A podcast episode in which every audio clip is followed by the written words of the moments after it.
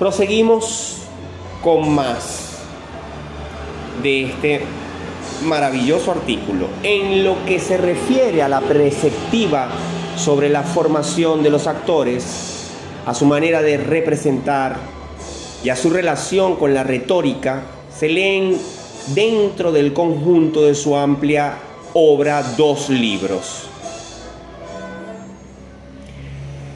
Estos dos libros incluyen la paradoja del comediante escrita en 1769. El primero destaca por el entusiasmo con que el autor solicita del actor una declamación ampulosa, vívida y con llamativa gestualidad. Vivir lo que se representa de forma exagerada.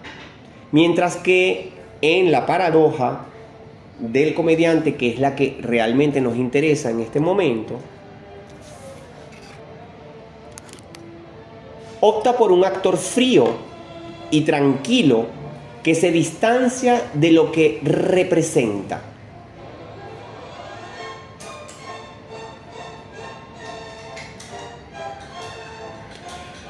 La paradoja es una obra compleja desde el punto de vista de la estructura y del contenido. Está desarrollada a través de un diálogo en el que dos interlocutores introducen el tema principal de la discusión.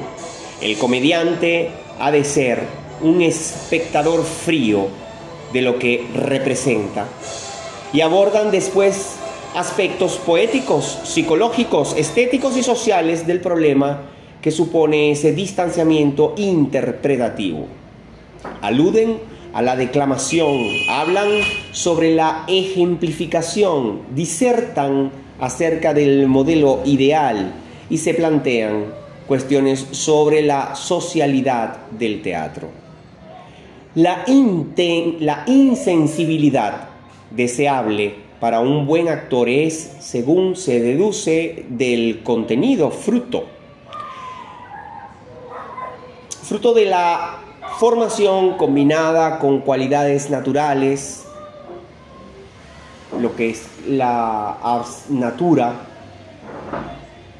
fruto de una representación lo más ajustada posible a lo aceptado, que es el, el decorum, y fruto de la imitación, en el sentido de repetición el imitatio. Estos son los puntos principales en torno a los que gira la paradoja de Diderot. En primer lugar, la definición de buen actor como personaje insensible de unos hechos.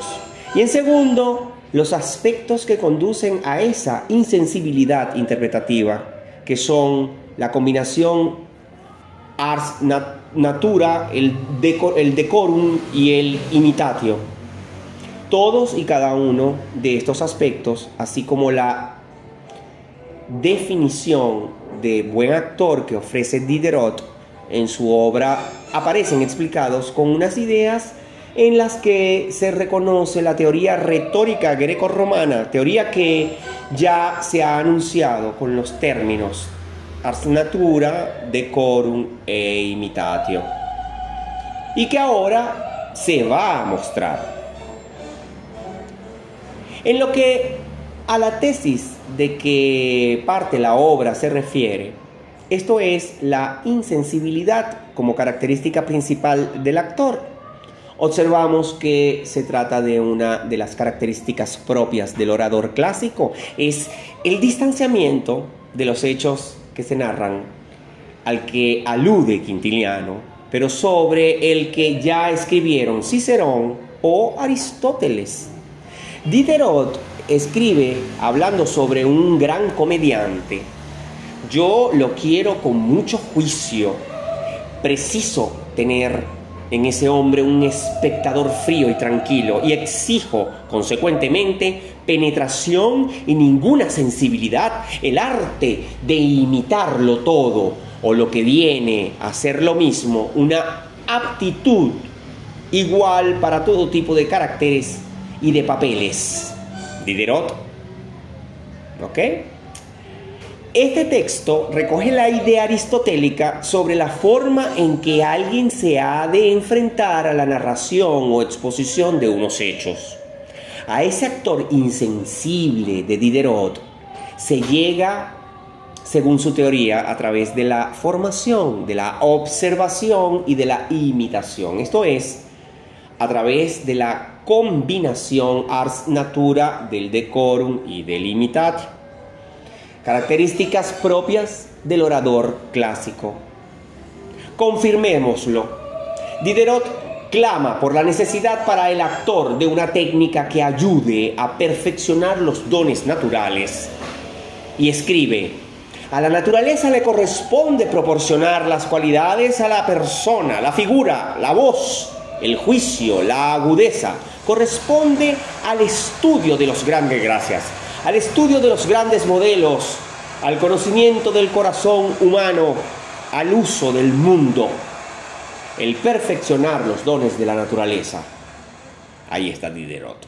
En, Quintiliano leemos, ciertamente que disfruten con su capacidad para persuadir quienes consideran que a los hombres, para ser oradores, les es suficiente haber nacido y disfrutan con su persuasión que nos concedan el favor de nuestro trabajo a quienes consideramos que nada es perfecto si no se ayudan mm, eh, naturaleza y preparación.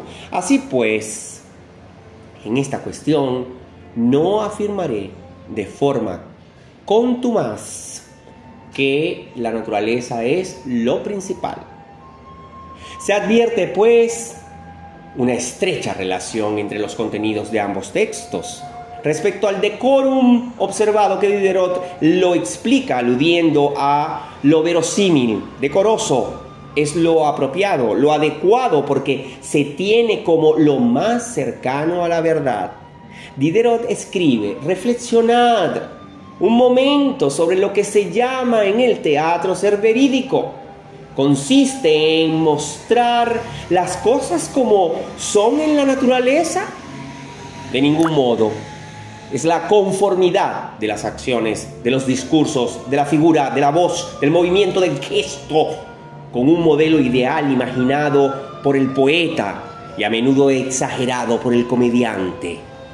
Diderot Quintiliano, que recoge en su obra la larga tradición sobre el tema, explica que resulta decoroso aquello que se ajusta lo más posible a la verdad o a, lo aceptado como verdadero. Véase que dicen lo mismo. En lo que se refiere a la imitatio, Diderot pone varios ejemplos.